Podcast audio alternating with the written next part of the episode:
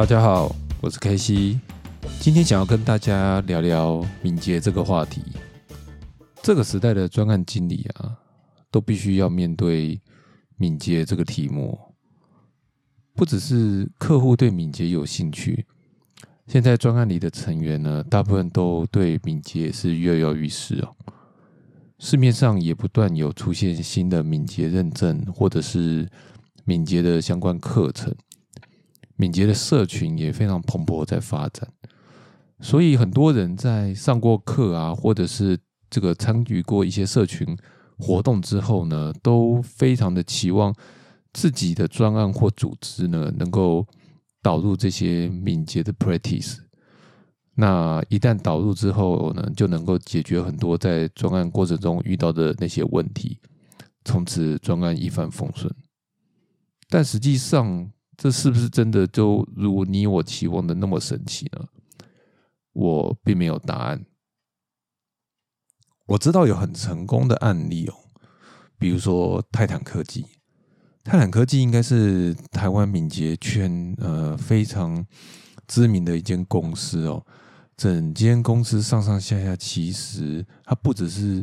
敏捷开发，它从老板的思维、公司的组织，甚至延伸到。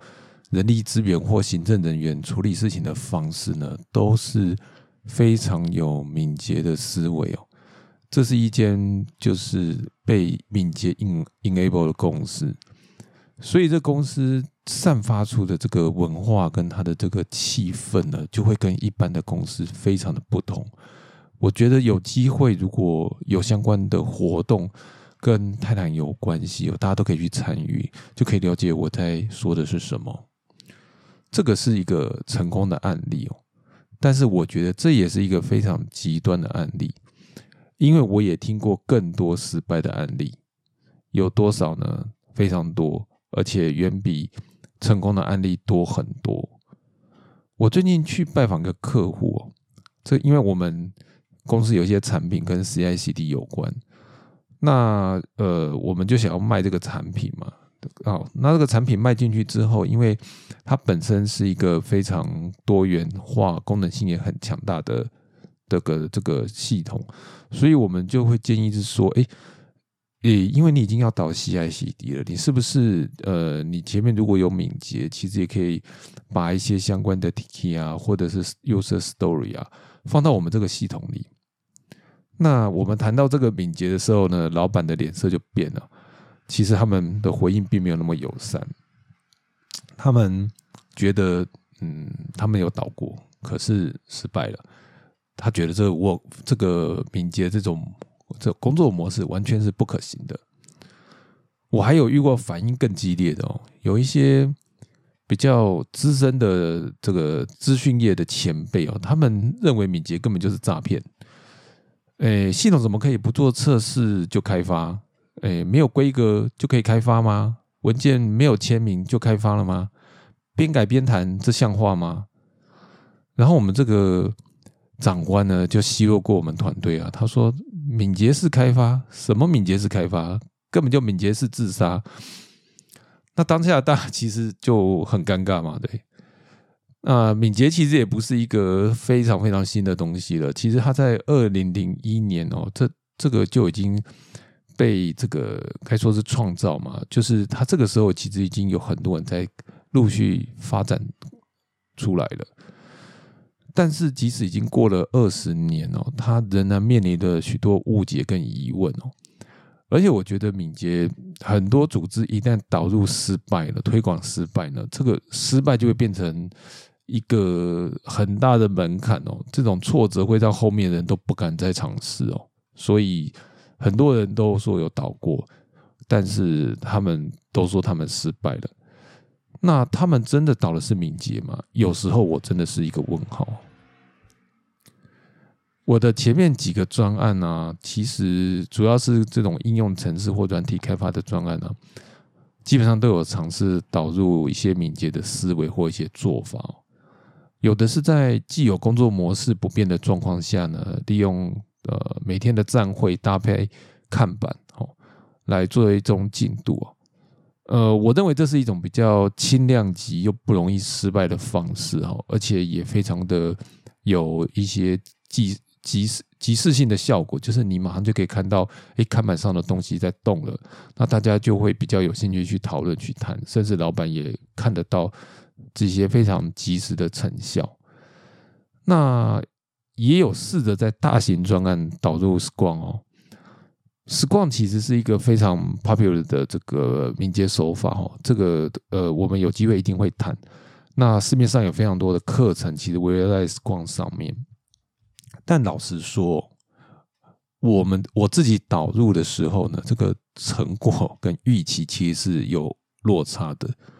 而且这个感觉上这个差异还蛮大。当然，我觉得这不一定是 Scrum 的问题哦，这很多其实是呃导入的人，甚至是环境，甚至是一些客观的条件，比如说合约的限制等等，它造成呃整个 Scrum 在我们专案里头撞起来就是非常的卡，非常的不顺，导致最后我们撞到一半呢，其实就在开始调整方法哈。那呃因为有很多问号嘛，所以就说，哎，这个这。这要怎么办呢？那要怎么办呢？那我们的这个敏捷顾问呢，就要请示他的老板。那我就会觉得这就很不敏捷啊！因为你想想看，这个导敏捷其实他鼓励大家是团员之间大家来想解决方案呢，大家每天求进步嘛。怎么为什么在我们的顾问里头就是要请示老板，然后老板就会想一个 idea，然后从美国传过来，你再继续做。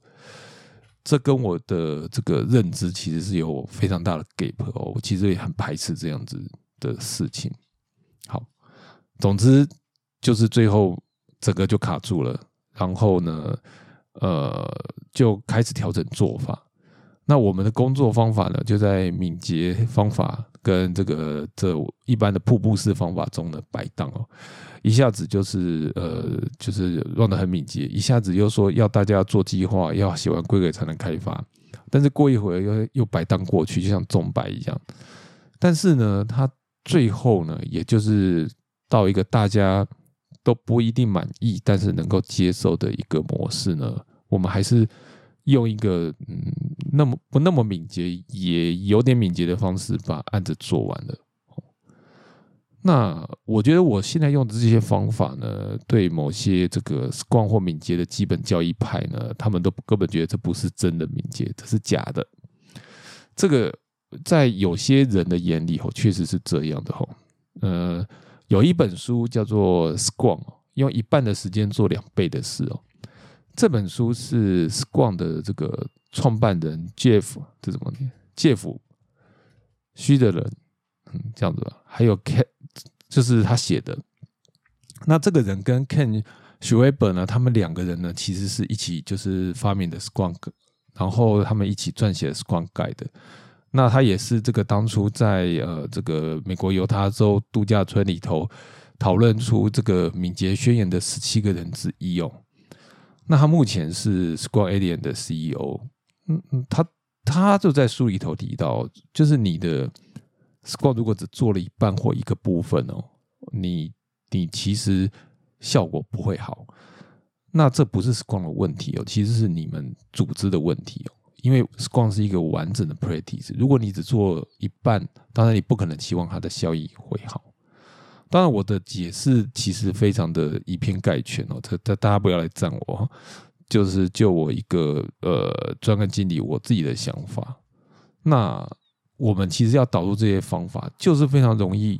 遇到组织或是个人的限制哦，所以我们就是必须要在这个 Scrum Practice 中做取舍。那我认为导入 Scrum 或导入敏捷，其实对这个专案或组织都不是一个单一事件哦，它是需要时间跟人好的配合，有时候呢甚至会影响到 HR 哦，这些都是要非常非常多。的人参与一起改变哦，才会出现成效。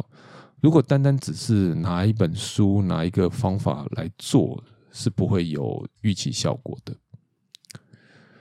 我们其实也要想清楚，我们到底为什么要导敏捷哦？因为大家都在做，我也要在做，或者是这是一个很红，所以我也要在做的这种想法，其实我觉得是蛮危险的。你是为了要改善开发的流程吗？还是为了要因应市场的快速变化，要缩短产品进入市场的周期，你才导敏捷呢？你的目标不同，其实你要采用的这个敏捷导入策略也是不同的。如果你只是为了要改善开发流程，也许 Pair Programming 或是 XP 就够了。那你要导市场的快速变化，因为这些变化去缩短市场的周期，敏捷真的能做得到吗？我也不确定。但是仍然会需要做一些评估，因为这些不同的策略对组织跟个人的影响都是不同的。那我把我自己这个呃这几年我自己的一些心得吼，我我我其实从这个工作与职场，还有个人与生活两个维度哦做展开，这是我认为要导入敏捷的人吼或者组织。专案经理、主管、工程师都应该要有一些心理准备，因为这些都会因应一些敏捷手法或敏捷思维的导入，就会呃做出一些改变，所以有需要配合调整，甚至会互相影响。第一个部分就是工作与职场，我觉得要让敏捷哦，其实很难避免组织变革的问题。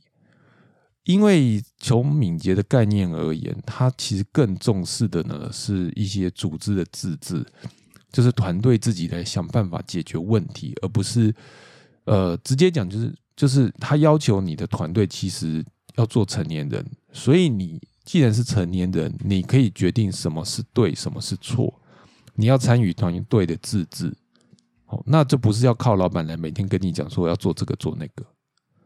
那一旦你的组织、你的团队自治，你的考绩的方式，你就不能够以个人的考绩来做这个呃，这个怎么讲？打考绩的标准，因为因为每个人他在团队里头都扮演了一个角色，那以团队来做整个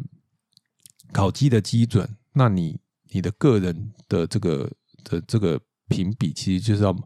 降到最低，因为你真正要重视的就是团队的成果嘛。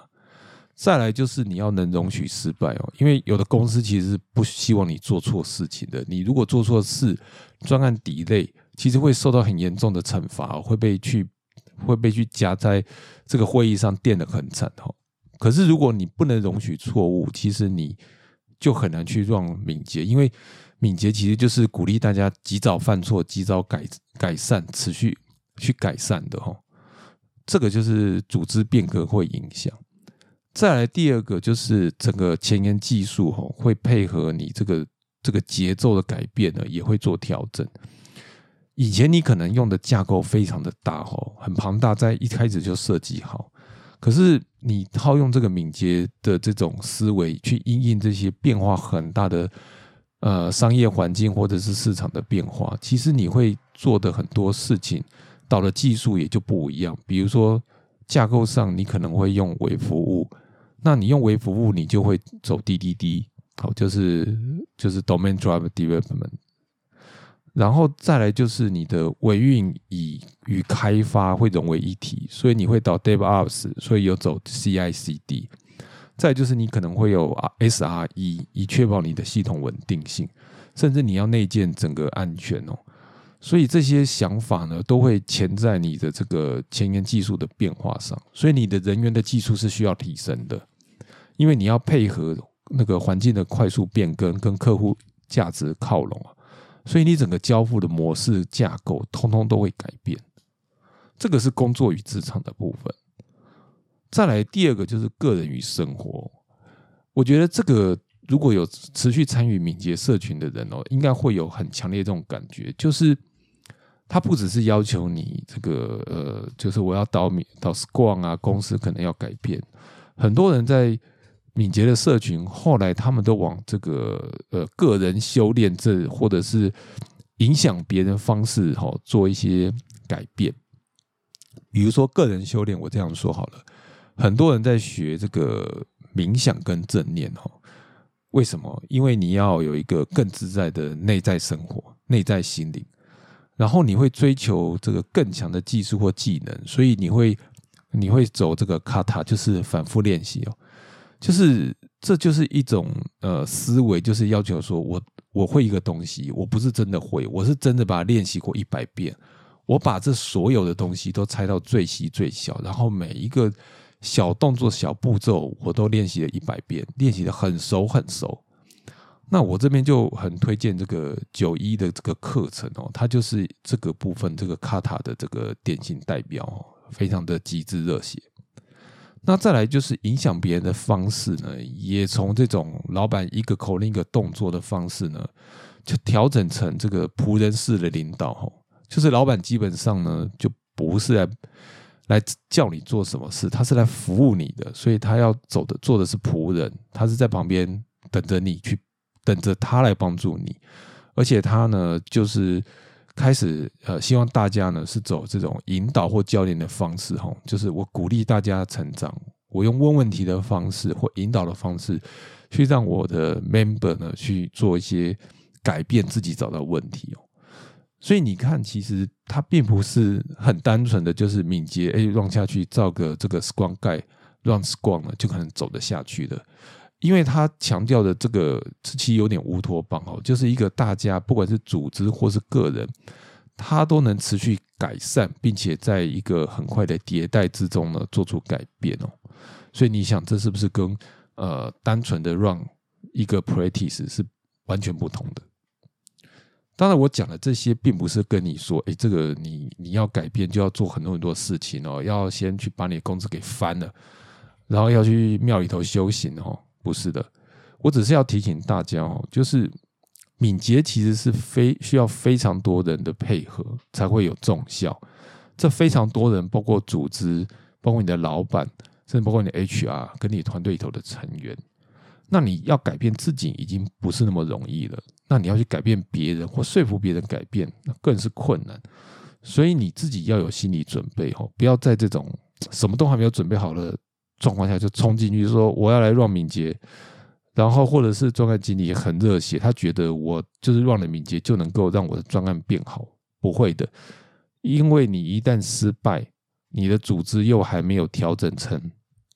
那么敏捷的思维，在这种状况下，你一旦失败，你就像我刚才讲的，这个挫折的门槛会拉得很高，你后面的人根本就没有机会再去让这些敏捷的东西。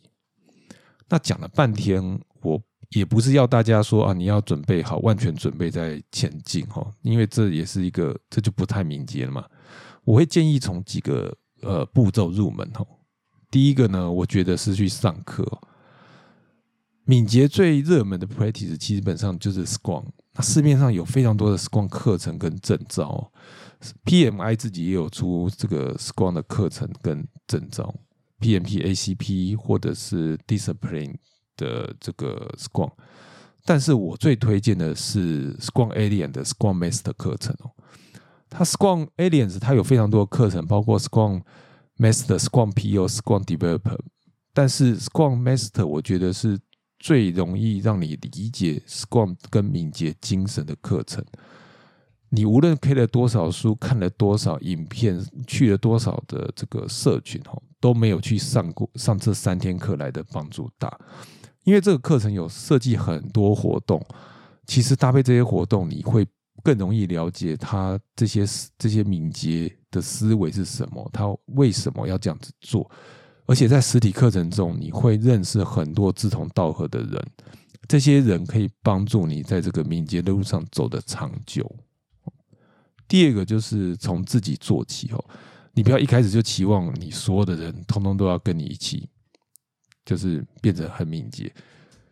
呃，因为我刚刚就讲过了，如果大家都还没有准备好，你最好不要就把大家一下子就推进去，因为这非常危险，而且很多人会有一些误解或偏见，会造成他在改这个敏捷的路上就是崎岖颇多。很多人其实会误解这个敏捷字面上的意义哦，有时候比不懂还要可怕。呃，我遇过几个经典的 case，就是有人说那敏捷是不加班的，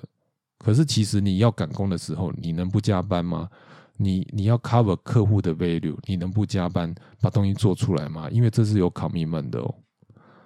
第二个就是有人会说，我这个 burn down chart 哦都已经算好这个公司了，所以光一天就只做六个小时，就只算六个小时的公司，这也是一个雷区哦。呃，其实很多工程师会觉得这样过得很爽的，这个，但是其实我觉得这是错的。还有一种呢，就是认为 Scrum Master 呢是 Master，所以他是一个管理人的角色哦。其实大家有上过 Scrum Master 的课，就知道 Scrum Master 其实也是一个仆人而已，他并不是 Master，他不是管理者。然后你这些偏见，其实会让你的 Scrum 或是你的敏捷之旅在一起步就歪掉，而且会非常非常难导正哦。所以，我建议你，如果真的想要深真的这个深爱敏捷，希望要去导入敏捷呢，最好是推坑大家去上课，先去培养一些正确的观念，再来导敏捷会比较好。再来就是，我认为你这个敏捷不一定要导 Scrum，有时候简单的看板哦，或者一些简单的站会哦，就是你的比较高频率哦，短时间的这个迭代啊，或是互相检讨改善啊。会比你一开始有导入这个全套的 Scrum，甚至有的公司都还没有导完 Scrum 就开始导 Lace 或 Safe，都非这都是非常危险的事情。你应该先求有，再求好，先入门再进阶哦。重点是是团队有这个求进步、求改善的心态哦。有这些心态，会比你形式上的敏捷呢更有意义。好。我想敏捷啊，或者是广它其实只是一种工作心态哦。你这个专案不敏捷，其实也不会怎么样。有的专案它其实就没有很大，你让敏捷其实就是跟让一般的 Waterfall 差别不大。那传统的专案管理，它其实有它的优点跟存在的意义跟时代精神。所以我觉得很多专案经理其实会被。这种敏捷的思维，就是当他他举到的时候，其实会会有一些冲击。但是我想说的是，它虽然是有冲击，但是专案管理跟敏捷是不冲突的。我们在做专案的时候，可以把一些敏捷的优点挑出来，适度的放到我的工作模式里头，甚至写进合约或专案的工作说明书里头。那透过这些。有效的这个，或者是有一些比较能够直接看到效益的工作方法进来呢，其实会比你一下子推动激进式的改变效益更大。比如说，你可以导站会，每天大家去确认进度，你不要两周开一次会，或一个月开一次会，或者是你可以在一个月放一些 retrospective，那大家也可以去。检讨或改善未来要怎么走，这些都是一些有用的方法，但是它又不会去翻掉你整个工作的流程，或是可翻掉你组织运作的方式。以上是我对敏捷的一些想法哈，但是其实我们这谈了二十几分钟都没有谈到这个敏捷的核心啊，什么敏捷宣言是什么没有谈，Scrum 是什么，Scrum Scrum Master 是什么，这些都没有谈，因为我想这个这个很多课程。都有提到这些东西。那今天只是就我自己对敏捷的一些想法，我先大致画一个轮廓。那细节的部分，我想以后可以慢慢再聊。今天的分享就到这里喽。那我们下次见了，拜拜。